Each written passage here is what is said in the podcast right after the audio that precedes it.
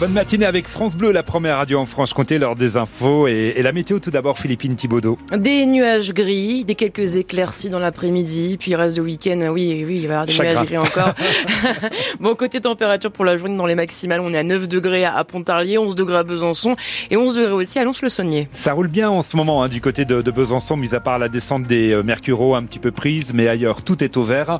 Prudence si vous êtes euh, du côté du, du Luyer, entre le, le Luyer ce matin et, euh, et Cours Saint-Maurice, on a de la boue sur une centaine de mètres. La route est très glissante, un peu plus de boue, même d'ailleurs sur 300 mètres. Si vous êtes euh, dans le Haut-Doubs en direction des, des Granes, nos patrouilleurs nous ont dit que ça glissait sévère dans le secteur.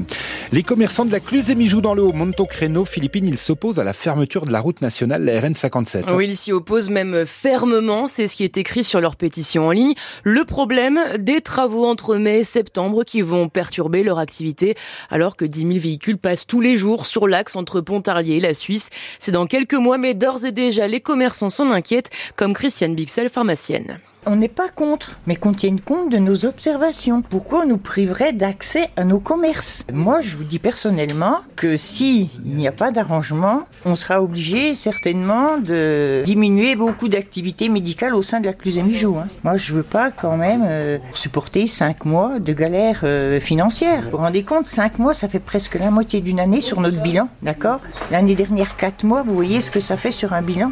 Nous, nous avons jeté trois quarts de nos vaccins grippe. Jérôme n'a pas pu vacciner au mois de septembre, octobre jusqu'au 17 novembre. Comme là, pourquoi on n'a pas été prévenu? Il y a des commandes d'été qu'on n'aurait pas fait si on vend pas ça va tout partir au périmé. On a tous perdu un chiffre colossal l'année dernière avec les quatre mois de fermeture. Je pense pas que nos élus en sont conscients. Les signataires de la pétition, comme Christiane Bixel, militent hein, pour que les travaux soient faits de nuit, avec une libre circulation en journée, avec ou sans feu alternatif. Leur pétition d'ailleurs qui a déjà récolté 528 signatures. La circulation rue de Vesoul à Besançon, elle aussi perturbée depuis l'apparition d'un gros trou devant la station-service Avia le week-end dernier. Et ça devrait même prendre plusieurs semaines avant de combler la cavité, longue de plusieurs mètres en largeur et en profondeur. Au conseil municipal hier, Anne Vignou a dit travailler avec les services de Google pour orienter au mieux les automobilistes sur les chemins alternatifs. Une personne gravement blessée cette nuit dans un accident de la route à Saint-Antoine, dans le Haut-Doubs. Une seule, une, une seule voiture était impliquée sur la départementale 45 vers 4h30. Résultat, un blessé grave, un homme de 34 ans et trois blessés légers. Tous la trentaine est transportés au CH de Pontarlier. Une mère et son fils de 5 ans attaqués par deux chiens en Haute-Saône. Ça s'est passé hier sur la commune de Vregy, près de Marnay. Les deux victimes ont été gravement blessées par les morsures et transportées au CHU de Besançon. Les pompiers du Doubs sont intervenus hier sur la commune de Marchaux, Chaux-de-Fontaine pour une fuite de gaz. Un engin et travaux publics a en fait arraché une conduite dans une zone pavillonnaire.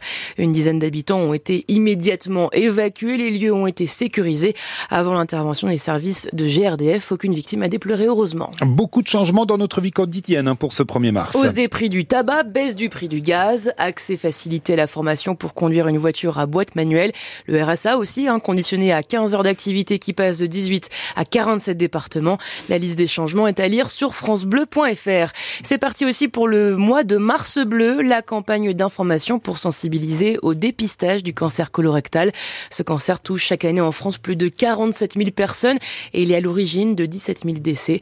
Seulement 34% de la population concernée, les hommes et les femmes de 50 à 74 ans effectuent ce dépistage. J1 pour le début de la grande collecte alimentaire des Restos du Cœur. À partir de ce matin et jusqu'à dimanche, ils seront présents dans 145 magasins du Doubs. L'année dernière, l'association de Coluche avait récolté plus de 145 tonnes de marchandises. L'objectif cette année, faire encore mieux. Les habitants de l'hypercentre de Besançon peuvent désormais trier leurs vêtements. Grâce aux six nouveaux conteneurs textiles installés notamment avenue de la Gardeau ou encore Faubourg Rivotte. Un pas de plus vers le zéro déchet puisque les vêtements, les draps, les torchons sont récupérés, triés, transformés ou revendus par les associations. Mais peut mieux faire Mathias Ménessier, directeur de la gestion des déchets à Grand Besançon Métropole. Aujourd'hui, on a à peu près 4 kilos par an et par habitant qui sont récupérés et qui évitent de partir à l'incinérateur. Parmi ces 4 kilos, certains sont destinés à avoir une seconde vie à travers une friperie, donc ils sont revendus en état, remis en état. D'autres deviennent du tissu industriel. Et au-delà de ces 4 kilos, il y a encore un potentiel de 4 kilos à peu près à aller rechercher dans la poubelle grise, puisque même si aujourd'hui on est des très bons élèves à Grand Besançon Métropole, puisqu'on a à peu près une production de 138 kilos par an et par habitant de déchets résiduels, là où la moyenne est à 250, on sait qu'il y a encore quelques kilos à aller chercher dans les poubelles grises pour permettre de réutiliser le matériel textile. Aujourd'hui, on facture à peu près 25 centimes le kilo quand vous mettez dans la poubelle grise. Donc on parle d'un euro. Mais un euro par habitant, c'est 200 000 euros, effectivement, qui, ne vont pas à l'incinérateur par an pour le Grand Besançon Métropole. Et au total, ce sont maintenant 180 bornes disséminées sur le territoire des, 100, des 68 communes de Grand Besançon Métropole.